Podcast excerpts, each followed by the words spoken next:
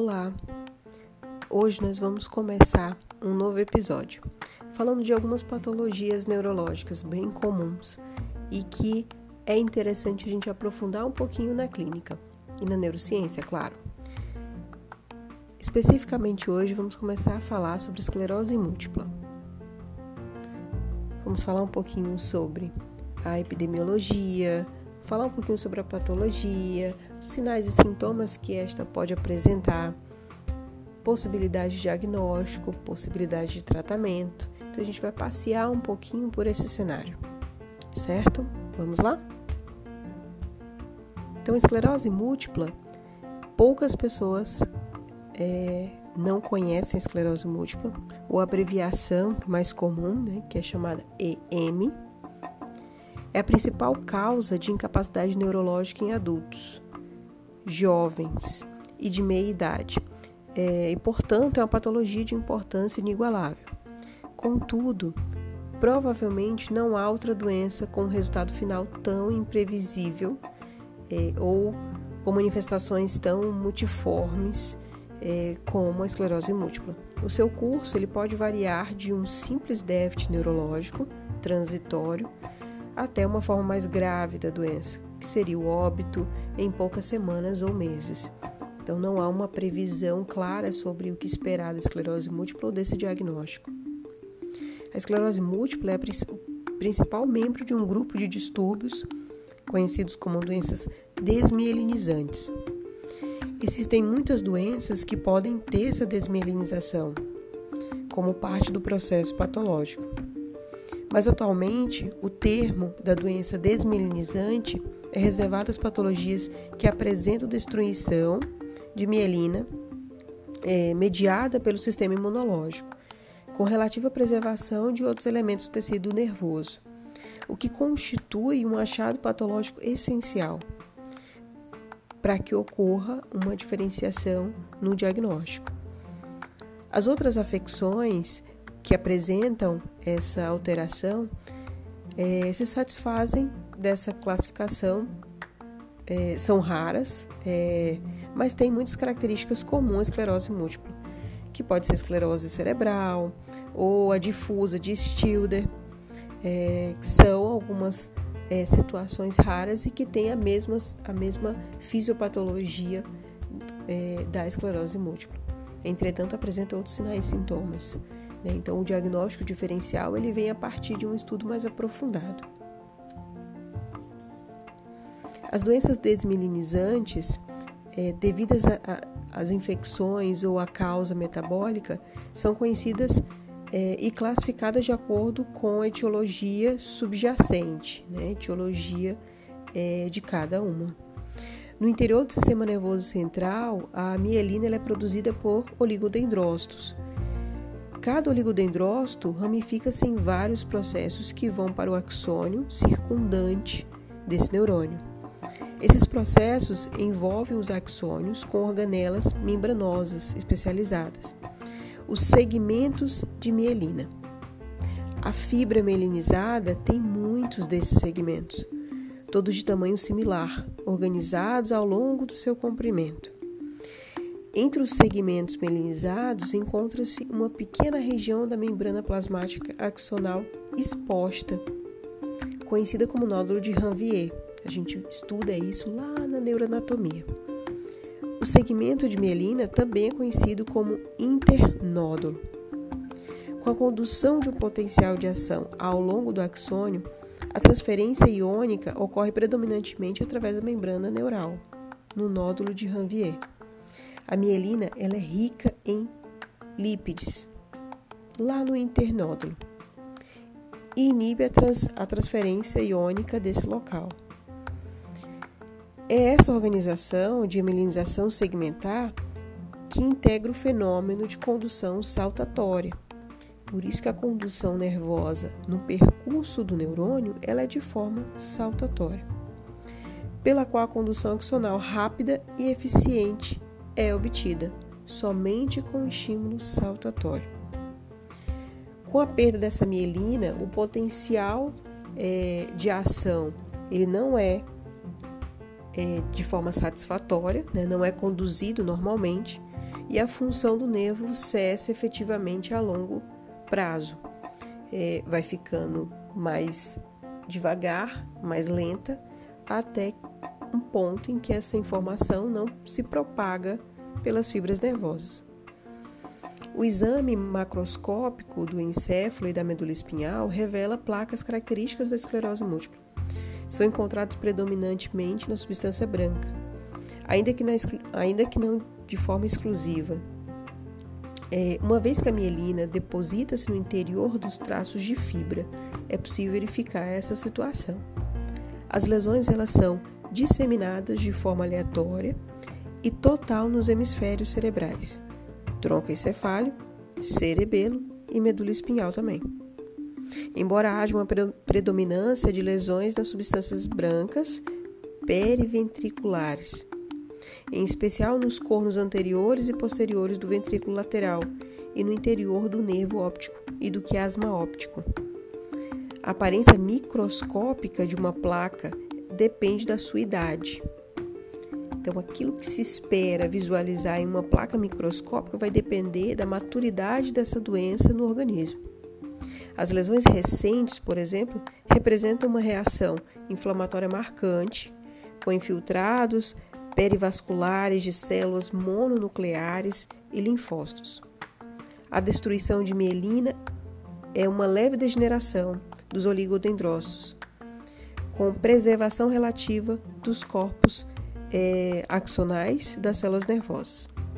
Mas com o tempo, as lesões ficam infiltradas com fagócitos, né, que são os macrófagos, ocorre uma proliferação de astrócitos e a subsequente deposição de tecido fibroso. É, fibroso. Isso resulta na produção de uma cicatriz celular, que não tem potencial para remielinização para recompor a sua mielina. É, essa remielinização parcial foi observada em autópsia, mas sua extensão é limitada, então não dá para dizer que o próprio organismo vai se restabelecer. Mas dá para dizer que ele restabelece em parte. Uh, vamos falar um pouquinho sobre a etiologia dessa doença tão pragmática. Embora a esclerose múltipla permaneça obscura, que há muito que estudar, há muito que se achar, há muito que se pesquisar sobre a esclerose múltipla. Há diversos fatores epidemiológicos e genéticos bem estabelecidos que precisam ser incorporados de alguma forma à hipótese etiológica e unificadora da doença. Podem contribuir para o nosso diagnóstico. O achado mais curioso dessa doença porém reproduzível, é a variabilidade da prevalência da esclerose múltipla, de acordo com a latitude. Nas regiões equatoriais, a doença tem uma prevalência de menos que um indivíduo para cada 100 mil, enquanto nos climas é, temperados do norte europeu né, é, e da América do Norte, esse número aumenta a mais que 100 casos em 100 mil. Também existe uma relação similar, porém menos definida, entre a prevalência crescente, conforme a latitude do hemisfério sul. A prevalência de acordo com a distância do Equador não é, contudo, uniforme. As regiões da mesma latitude podem ter prevalência bastante distintas da esclerose. O Japão tem um nível relativamente baixo de esclerose múltipla, assim como a maioria dos países orientais, Enquanto em Israel, por exemplo, o nível de, de, da doença ela é inesperadamente alto. Sugeriu-se que essa correlação pode ser responsável por fatores como o grau de desenvolvimento econômico, ou seja, a situação econômica de um determinado país pode estar correlacionado com o aparecimento da esclerose múltipla. A abordagem dessa questão foi feita nos Estados Unidos, que tem uma grande variação em termos de latitude, por exemplo, mas é uniforme quanto aos padrões de atendimento de saúde e sofisticação industrial. Então, daria para fazer esse comparativo. A relação entre prevalência e latitude foi confirmada. Então, existe sim. Quando ocorre migração entre as áreas de prevalência distintas da esclerose múltipla, as gerações posteriores correm o risco da região adotada. Na geração migrante propriamente dita, é, quando ocorre na infância, é possível que os indivíduos corram um risco existente no país de destino. Quando a migração ocorre na vida adulta, os indivíduos mantêm o risco relativo do país de origem. A idade crítica aparece por volta de 15 anos de idade. Bom, o pensamento atual formulou a hipótese de que a esclerose múltipla é o produto de fatores ambientais e genéticos. A exposição de alguns agentes externos, possivelmente virais, durante a infância, nas pessoas geneticamente susceptíveis, resulta em resposta autoimune, porque de fato é uma doença autoimune, que se forma contra a mielina nativa, aquilo que já existe. Como muitas doenças autoimunes é, se manifestam dessa forma. A esclerose múltipla é duas a três vezes mais comum em mulheres. Contudo, outras doenças de origem autoimune conhecidas não são mais prevalentes nos países, é, nos pacientes, desculpa, com esclerose múltipla do que na população em geral. Bom, entendendo um pouquinho dessa etiologia, um pouquinho desses dados epidemiológicos que se sabe até então, é, vamos aprofundar um pouquinho a nossa conversa falando sobre manifestações clínicas. Aquilo que o paciente, aquilo que o indivíduo com esclerose múltipla vai apresentar. As características clínicas fundamentais da esclerose múltipla é que os episódios de déficit neurológico agudo, que afeta partes é, não contínuas desse sistema nervoso, são alternados com períodos de remissão, ou seja, existem períodos de melhora, períodos de piora. Né? Inicialmente, a resolução é, depois de uma rescindiva é via de regra, completa, mas com o tempo, conforme a carga de doença aumenta. A recuperação das crises torna-se parcial e os pacientes passam a ficar com incapacidade neurológica permanente. Ou seja, uma vez que existe uma melhora em um determinado episódio de crise, em episódios é, subsequentes, em episódios posteriores a esse, o seu índice de melhora vai ser menor.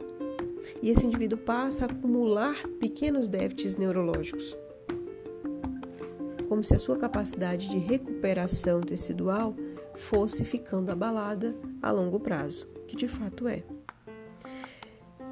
De acordo com o progresso da doença, a incapacidade aumenta, seja derivado é, dos efeitos acumulativos, né, das múltiplas recidivas, ou porque a própria doença entra numa fase de progressão secundária, na qual a deteriorização ocorre sem, é, sem exacerbação é, definida, mas raramente a doença tem progressão constante desde o início. Então, existe de fato períodos de melhora, não existe uma ladeira abaixo em que esse indivíduo comece é, um estado de piora e ele só tendencia a piorar. Ela é progressiva, mas até um certo ponto, ou seja, progressiva em ondas e não progressiva é, em curva descendente. Nesses casos, é denominada esclerose múltipla primária progressiva e é mais comum quando o início se dá em fase tardia da vida, não como o estudo é, que comprovou que nos Estados Unidos existia um índice alto na faixa etária de 15 anos, por exemplo. Alternativamente, a esclerose múltipla pode ser classificada de acordo com a exatidão do diagnóstico, né?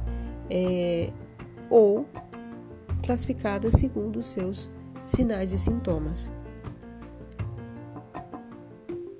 Essa é uma vantagem particular na elaboração de experiências como fármacos ou é, para fins epidemiológicos. Quando que começam esses sintomas, né? o início desses sintomas? É comum considerar, de forma errônea inclusive, que a primeira crise de esclerose múltipla sobrevém como um acontecimento inesperado, né, em um adulto jovem que tem saúde excelente. Na verdade, ao questionamento direto, muitos pacientes queixam-se de vagas sensações de mal-estar nos meses ou anos precedentes a esse episódio é, fatídico, né? Essas sensações normalmente elas tomam a forma de distúrbios sensoriais esporádicos, podem ser facilmente confundidos com outros mal-estares, incômodos e dores ou letargias é, recorrentes numa vida é, intensa, por exemplo. Em geral, a história que surge, é, que sugere de forma clara um episódio anterior de, de, de desmelinização, seria uma visão dupla, é, cegueira, vertigem, fraqueza dos membros e afins. Esses episódios podem passar despercebidos, sendo considerados comuns pelo paciente e, como tal, não são lembrados. Ao realizar a anamnese, porém, são muito úteis para é, apoiar um diagnóstico em tempo de diagnóstico. A desmelinização pode ocorrer em qualquer ponto da substância branca do sistema nervoso. Consequentemente, a, apresentação inicial da esclerose múltipla pode ser muito variável e atípica.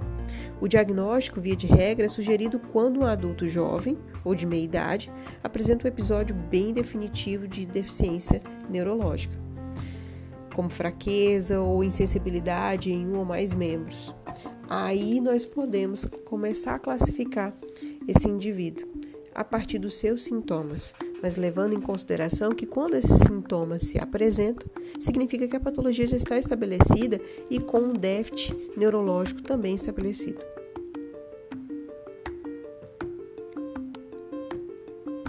É mais típico que os sintomas evoluam durante horas ou dias.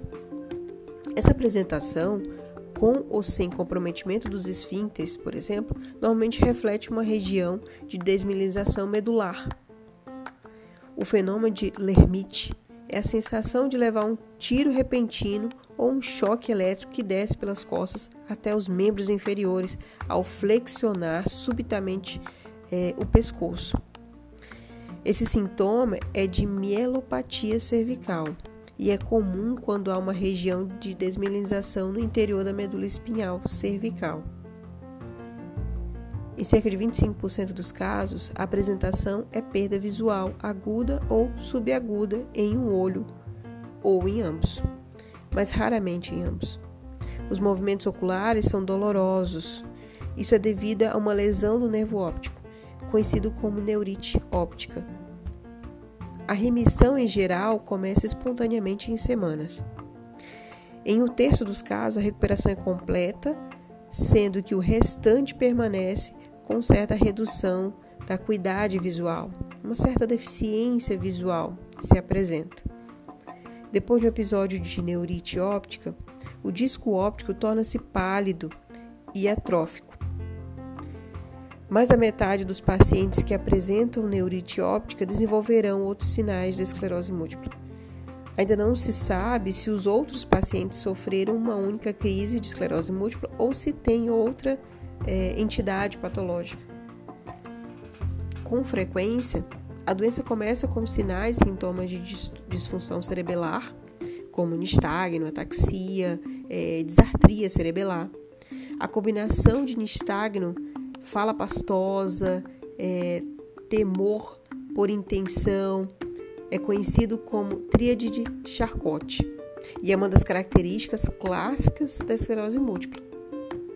A desmilinização do tronco encefálico ela pode ocasionar uma ampla variedade de sintomas do tronco encefálico, como paralisias do nervo craniano e sinais de, de é, tratos longos, né? e a diplopia, que é a visão dupla. É uma queixa comum à apresentação. Pode ser decorrente de paralisias dos terceiros, quartos e sexto nervos cranianos ou de suas conexões internucleares. Uma anormalidade bastante característica é oftalmoplegia, derivada da lesão fascículo longitudinal medial. Com esse déficit, a insuficiência de adução no olhar lateral, com o nistagno do olho em abdução. Sinal clássico, fácil de diagnóstico. A oftalmoplegia internuclear bilateral nos adultos jovens é quase diagnóstico de esclerose múltipla. A neuralgia do trigêmeo é rara em adultos é, jovens, mas quando ocorre, sugere patologia subjacente do tronco encefálico, como desmielinização.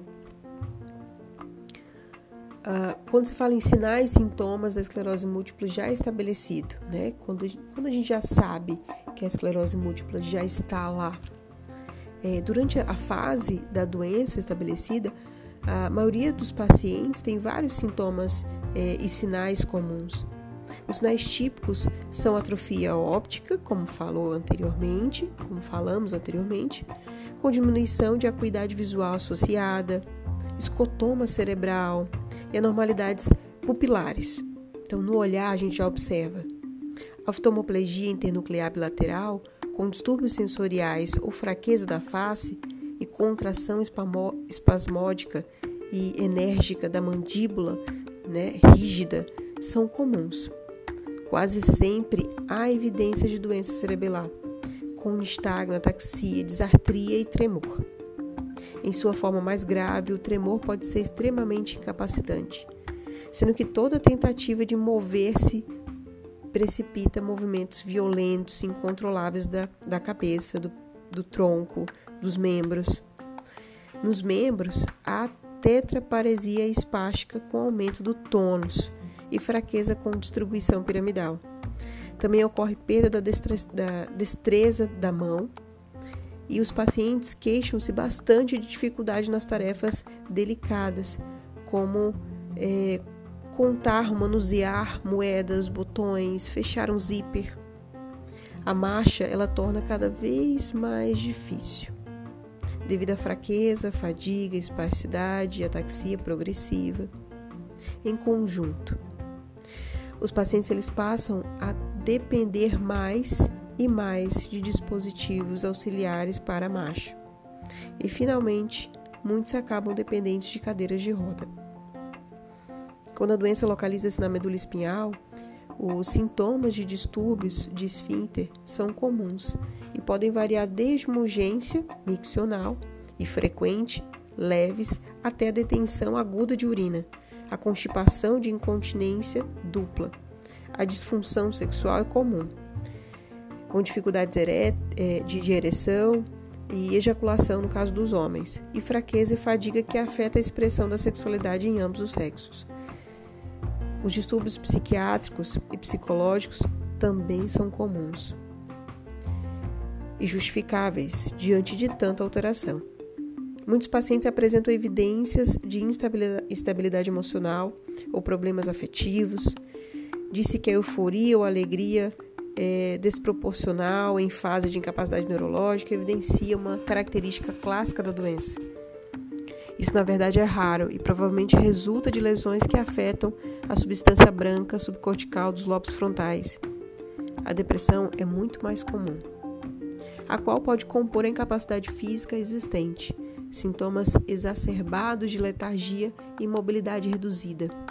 Na doença difusa, alguns pacientes apresentam características de franca demência, enquanto outros ficam psicóticos. As convulsões ocorrem em 2 a 3% dos casos e podem ser focais e decorrentes de irritação cortical ocasionada por placa subjacente. A propagação de um potencial de ação a longo de um neurônio é bastante afetada pela temperatura. A condição nervosa na região de desmilinização parcial é um estado crítico de descompensação através do qual um pequeno aumento na temperatura pode resultar um bloqueio de condução, cuja manifestação clínica ela é um fenômeno é, típico da doença. Os pacientes eles queixam-se com frequência de que seus sintomas pioram muito no calor ou tão drasticamente é, que são capazes de entrar em um banho quente, mas incapazes de sair é, os pacientes eles devem ser aconselhados a evitar os extremos de temperatura e os exercícios exagerados. É possível que uma crise possa ser precipitada dessa forma. Bom, Mas você deve estar se perguntando, como que a gente diagnostica então? Né? Então, qual que é as formas de diagnóstico? As formas de diagnóstico são muito claras. Uma imagem de ressonância, uma punção lombar, ah,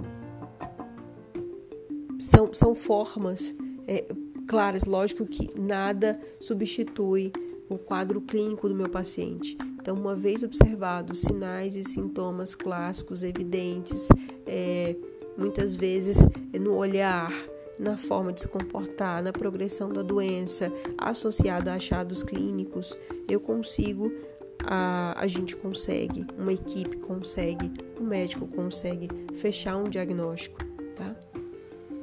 É, existe um tratamento, então? Existe. Existem tratamentos farmacológicos e não farmacológicos, né? Não vamos aqui conversar sobre medicamentos farmacológicos, mas nessa farmacoterapia é, ela é induzida a fim de que esses fármacos específicos eles modificam a doença e têm como objetivo reduzir o processo patológico subjacente.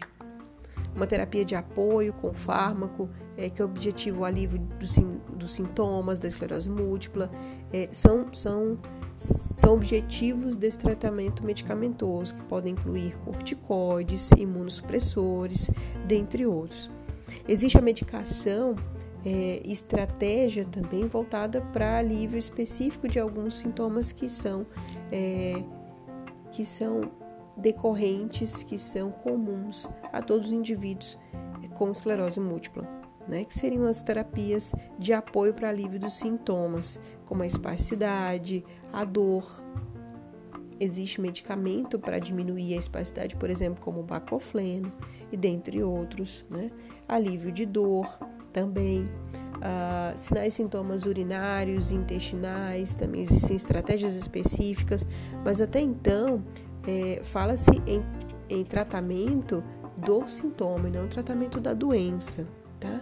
A fadiga também pode ser trabalhada, assim como os tremores também podem ser trabalhados, é, as disfunções sexuais que também é, podem ser trabalhados, alguns com medicamento, outros com terapia ah, os problemas psicológicos, principalmente com terapia. É, e é interessante um acompanhamento desde a fase do diagnóstico né, até as fases mais é, avançadas da doença, com os melhores prognósticos ou os piores prognósticos. Né? É, no geral, a conduta, em termos gerais, né, desses pacientes, ela deve ser aconselhada a aconselhando esses indivíduos habilitados a aproveitar uma vida mais completa e ativa possível.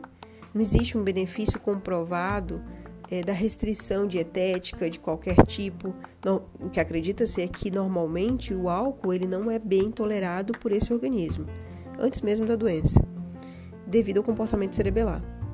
Entretanto, não há um perigo de consumo moderado do álcool, por exemplo. Né? Então, os pacientes eles precisam ser totalmente informados a respeito de uma, da sua doença, do prognóstico dessa doença, dos tratamentos possíveis, dos, dos apoios disponíveis e do impacto que essa doença terá sobre eles e sobre seus familiares, que participam desse processo também. Embora exista uma predisposição genética, é preciso enfatizar que o risco de um membro da família ser afetado ele é baixo. E se o paciente é, e seu parceiro desejarem ter filhos, por exemplo, não devem ser desencorajados por conta disso. É reconhecido que a esclerose múltipla não tem efeito sobre a fertilidade, o curso de uma gestação ou sobre o resultado final de uma gravidez. Além disso, durante a gravidez, o paciente pode sentir diminuição na frequência, é, a paciente né, pode sentir uma diminuição na frequência das recendivas, contudo, isso é prejudicado por um aumento relativo na atividade da doença no puérpero. Então, uma vez que ela diminui essas recendivas no período puerperal, isso pode vir com tudo. Muitos pacientes eles acham que, que os os grupos de apoio são úteis porque permitem o encontro com outras pessoas com esclerose múltipla, é, levando em consideração que alguns lugares não não tem tantos pacientes com esclerose. Então, a importância de partilhar experiências e informações é, é benéfica, principalmente para o estado é, mental desse indivíduo. Outros preferem não se envolver muito com a sociedade, mas os pacientes eles devem saber que elas existem e para que possam fazer a escolha por si mesmo. Ou se mostrar e trabalhar os seus sintomas, divulgar essa doença que é pouquíssimo falada, ou se esconder e trabalhar isso sozinho, é, como acontece com muitas doenças crônicas e debilitantes. É provável que a abordagem multiprofissional, utilizando as habilidades e a especialização de, de, de cada variedade profissional de saúde em uma clínica integrada para esclerose múltipla ou que trabalhe também com esclerose múltipla, melhora a qualidade e a continuidade do atendimento do paciente com esclerose.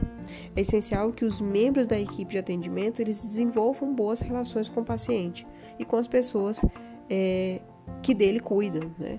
porque é possível que essa relação seja prolongada e, na verdade, dure uma vida inteira do paciente.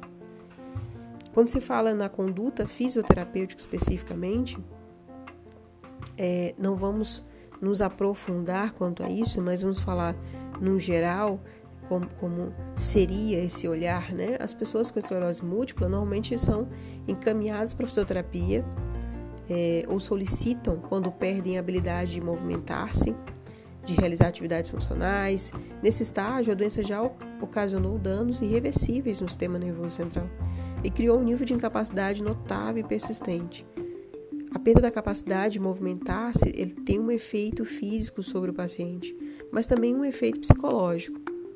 Enquanto nos estágios iniciais da doença, as crises da esclerose múltipla resolviam-se é, e deixavam o indivíduo relativamente em forma e, fu e função.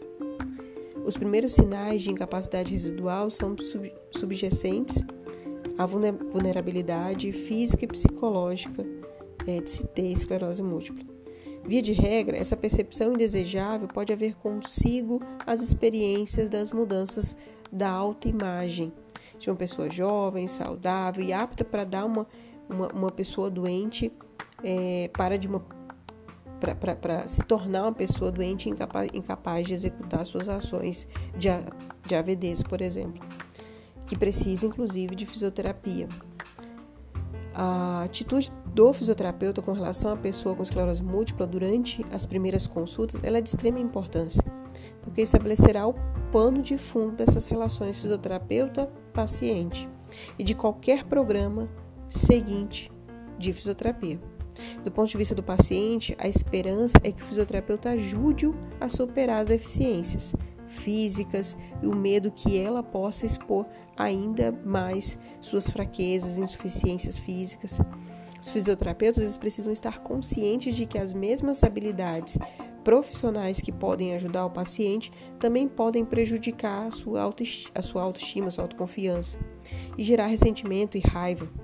O sucesso do tratamento ele não deve ser determinado pelo fato de o paciente com esclerose múltipla melhorar ou não, e sim se ele atinge o melhor nível de atividade relevante para o seu modo de vida em cada estágio da doença.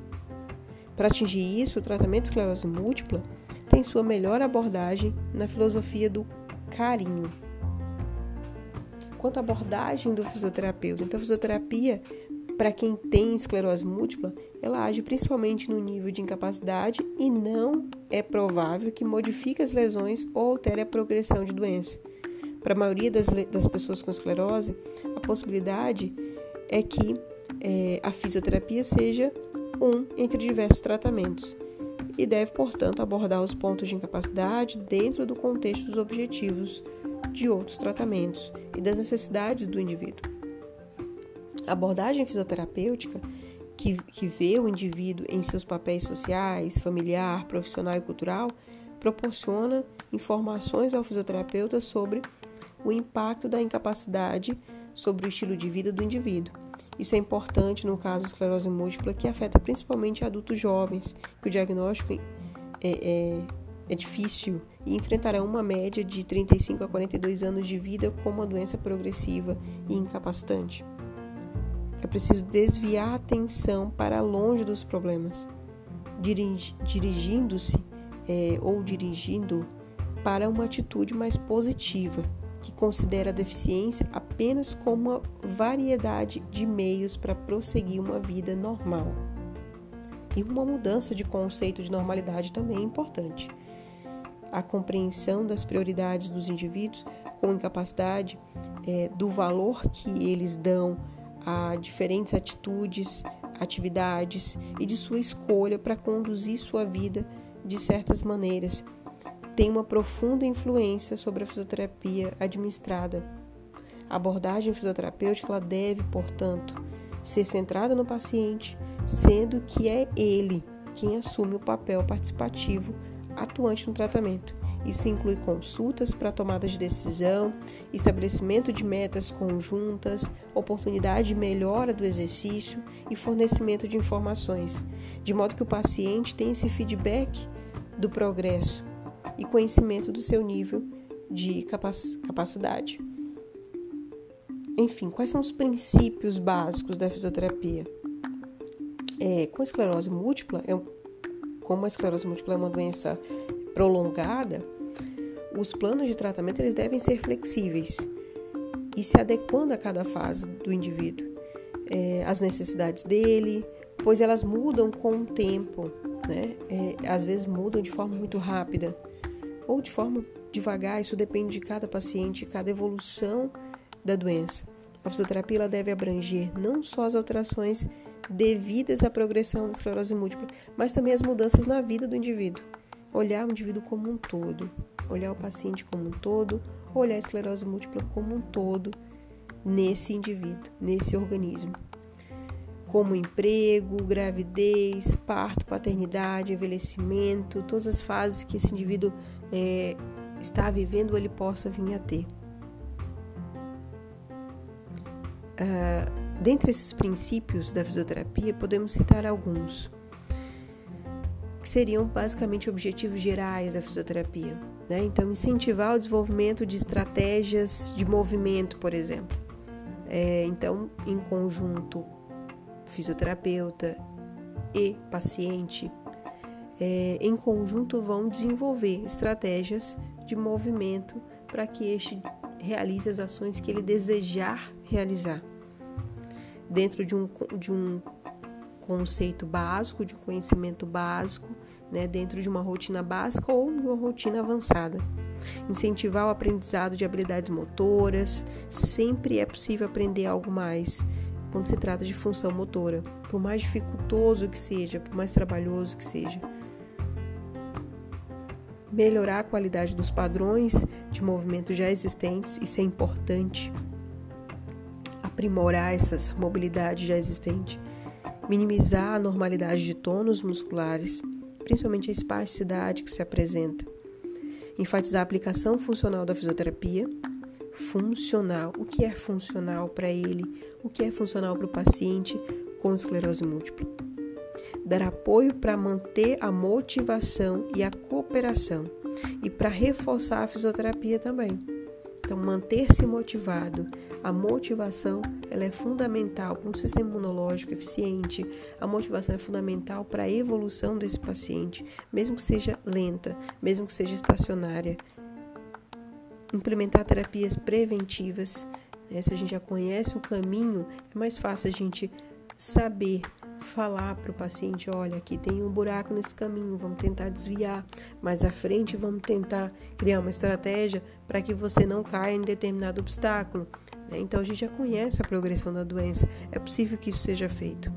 Ajudar o paciente a compreender melhor os sintomas da esclerose, da esclerose múltipla, como eles afetam a vida é, desse indivíduo. Né? Então, identificamos quatro metas primárias quando a gente fala dentro quando a gente cita esses objetivos, a gente acaba identificando essas quatro metas primárias, que é primeiro manter e aumentar a amplitude de movimento dele, segundo, incentivar a estabilidade postural, terceiro, evitar contraturas e quatro, manter e incentivar o apoio de peso. É, o princípio fundamental é, o que fundamenta todos esses anteriores é o de construir e ampliar as habilidades do paciente. A ênfase durante é, essa aquisição do, do estado e o tratamento, ela deve recair sobre o indivíduo. Pode e vai atingir, uma vez é, é, que ele se comprometa a estar presente nesse tratamento, presente nessa, é, nessa viagem da fisioterapia com o paciente, certo? Então, esses são alguns dos objetivos, e aí, para cada profissional que estiver me ouvindo agora, para cada acadêmico, é, existem diferentes formas de abordagem é, em diferentes tempos para cada objetivo deste. É, e a partir daí, nós vamos desenvolver nossa criatividade. Aquilo que eu gosto de trabalhar, que eu já tenho é, comprovação científica, é, para cada objetivo desse, eu vou criar as minhas estratégias. Lógico, tudo dependendo do meu paciente. Tudo em comorbidade com a situação atual do meu paciente e o estado motivacional do mesmo. Certo? Tudo bem? Ficou claro?